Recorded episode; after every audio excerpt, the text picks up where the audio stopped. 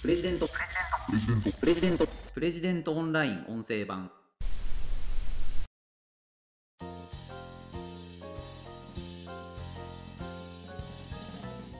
メールの書き出しお世話になっております。という言葉をよく使ってらっしゃるでしょうか。プレジデントオンライン編集長の星野貴彦です。この番組はプレジデントオンラインの配信記事の周辺情報や解説をお届けしています。今回紹介する記事は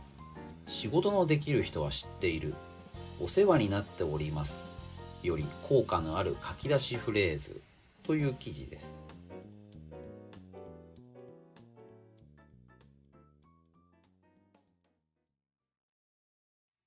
こちらの記事はルポライターの安田峰俊さんの書かれた本ですね。みんなのユニバーサル文章術という新しい本の一部を再編集したものになります、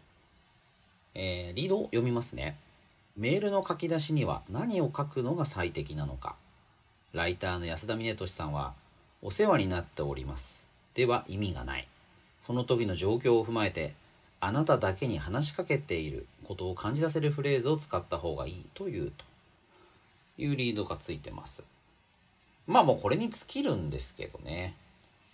あの、メールの書き出し、ある時からお世話になっておりますって書くのが、まあ、すごく増えたというか、あの、僕は今40歳で、2004年に社会人になった世代になるんですけどもそうですねメールのやり取りがその後一般的になってただ書き方って結構いろいろ昔はあったなぁなんていうふうに思います。あのこの安田さんの記事の中でも2001年に出た E メールのマナーと常識っていう本の文例のことが紹介されてます。2001年 E メールのマナーと常識っていう本が書店に並んでたんですよね。まあなんかもう本当に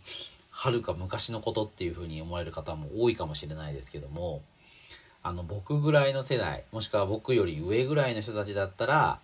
ああったなっていうふうにわかるんじゃないかなと思います。でこの時にかつてはメールの書き出し硬い派と柔らかい派がそれぞれいたよというのが安田さん紹介してくれています。あの硬い派っていうのはですねいわゆるその手紙の書き方をあの踏襲していて例えば「記者ますますご清聴のことお喜び申し上げます」とかですね「背景随分暖かくなってきましたが」みたいな季節の言葉から入ったりとか、まあ、そういう書き方ですよね背景敬具みたいな書き方。まあ、今でもごく一部の方はそういうメール書かれたりもしてるのかなって思います。で他方でもっと柔らかい書き方の方がいいよっていうような人もいますね。何々さんとか何々様なんていう宛名書きもいらないし、まあ、話しているような、まあ、チャットで書いてるような感じでメールを書いてもいいんじゃないかっていう人たちもいると思います。でそれがまあ、柔らかい派硬い派と柔らかい派それぞれいた。である時からこれがまあ、お世話になっておりますに統一されてきましたよねということを書かれてます。うん、まあそうでしょうね。安田さんのこの記事の中では、まあ、やっぱりその2002年から4年ぐらいリクルートスーツが一気に黒になった時期ぐらいからお世話になっておりますというビジネスメールの定型文これが一気に市民権を得てきたじゃないかということを書かれてます。うんまあそうなんでしょうね。ある時期にこう書くのが正解なんだというふうに思われてそれが広まっていく。まあ、検索エンジンとかインターネットっていうものが一般的になるにつれて、まあ、そういうような空気になっていったのかななんていうふうに思いますね。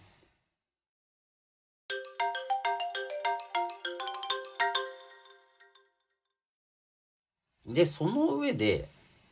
あの、まあ、今回の本題なんですけども「お世話になっております」という書き出しでいいのかどうかということなんですよね。最初にご紹介したリードだと「いやそれではもったいないよ」ということを安田さん書かれています。どういうことか、まあ、ちょっと紹介していきたいと思います。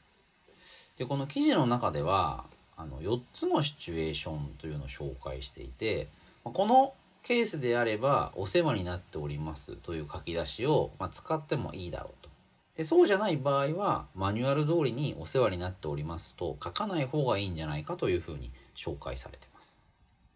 1つ目。個性を強調しないアプローチが求められる場合。例えば就活生や若手社員などが純粋に事務的な内容のメールを送るケース。うん。まああの、まあ、事務連絡ですからね。事務連絡の頭にお世話になっておりますというのをつけてもまあつけてもつけなくてもいいわけですけれどまあ記号的に最初につけておけばまあとりあえず無難かなと。TPO をわきまえたものになるということですね2つ目人間的なコミュニケーションを行いたくない場合定型句の情感に欠けたイメージを逆に利用するまあこれすごい面白いんですけどね例文を読みますね。平素より大変お世話になっております。安田峰俊です。10万円の支払いがまだですが、以上、何卒よろしくお願い申し上げます。こういうね、お金の取り立てみたいなものについては、相手の事情を侵釈せず、ロボットのようにメールを送った方が効果があるんじゃないかということですね。これ面白いですよね。で、3番目。文案を考えるのが大変な場合。僕は1番目に似ていますよね。あの、大量のメールをさばかなくちゃいけないという時には、あの、定型文を使うのはまあしょうがないと。あの、安田さんこう書いてます。他者に人間味を示すよりも、自分自身の人間らしい人生を守ることの方がずっと大事である。まあ、そうですよね。人間味にかけるメールになるかもしれないけれども、自分の人間味を守ることの方が重要だよと。すごいいいメッセージかなと思いました4つ目相手が使っていた場合うん相手がお世話になっておりますというふうにメールを書き起こしてくればそれに合わせてこちらもお世話になっておりますで返す、まあ、これはいいと思いますよね。話す場合でもまあ、オウム返しっていうと悪い意味になりますけれども相手の表現をそのまま使って相手に返すと、まあ、親密の情を示すようなことになるというのはま常識でわかることかなというふうに思います。でこの4つの例以外では「お世話になっております」というフレーズは使わない方がいい。使わなくてもいい。違う表現の方がむしろ得をするっていうことも多いんじゃないかと。いうことを書かれています。例えばですね「おはようございます」とか「夜分に失礼します」とか「ありがとうございます」「大変勉強になります」まあ、こういう書き出しもありだよねと。でこの書き出しはじゃあどういう意味があるのかというとあなただけに話しかけてるよという気配を作ることができますということなんですね。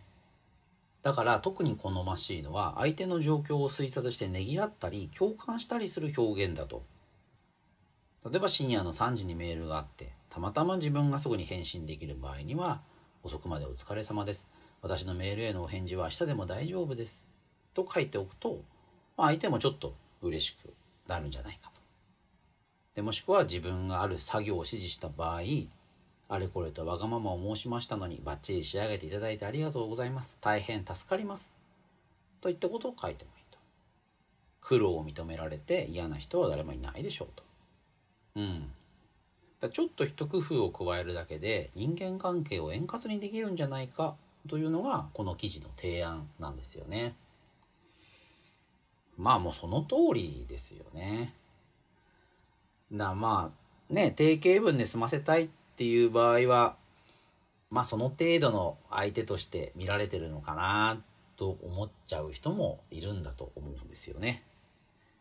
まあ裏を返せばあのあくまでもこれは事務的なやり取りなんですよということを示すために定型文を使うというパターンもあるだろうと思います。メールを出した相手ともっと距離を近づけたい自分の考えをうまく伝えて仕事を円滑にしたい人間関係をもっと豊かにしていきたい、まあ、そういう場合であれば書き出しをお世話になっておりますという定型文にするのは、まあ、もったいないでしょうね。で日本語表現としても、まあ、そう書かなければ失礼になるということはないというのはこの歴史を振り返ることでよくわかるのでま皆さんいろいろね工夫してみたらいいんじゃないかなというふうに思います。まあ、こちらは安田さんの「みんなのユニバーサル文章術」という新しい本から抜粋して作った記事なのでこちらもぜひご確認いただければと思います。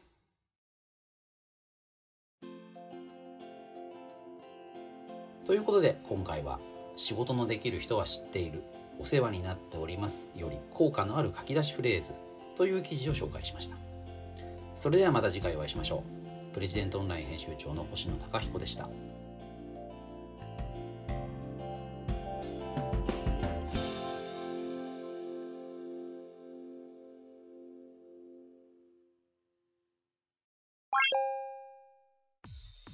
日経新聞朝刊の厳選ニュースを毎朝コンパクトに聞ける「聞く日経」仕事や生活のハック術を編集部が語り下ろす。ライフハッカー日本版。タイニーハックエクスプレス。イノベーションを生み出すヒントが見つかる。浜松町イノベーションカルチャーカフェ。情報スキルキャリアアップ。今より一つ上のステージに行くビジネスニュースが聞き放題。オ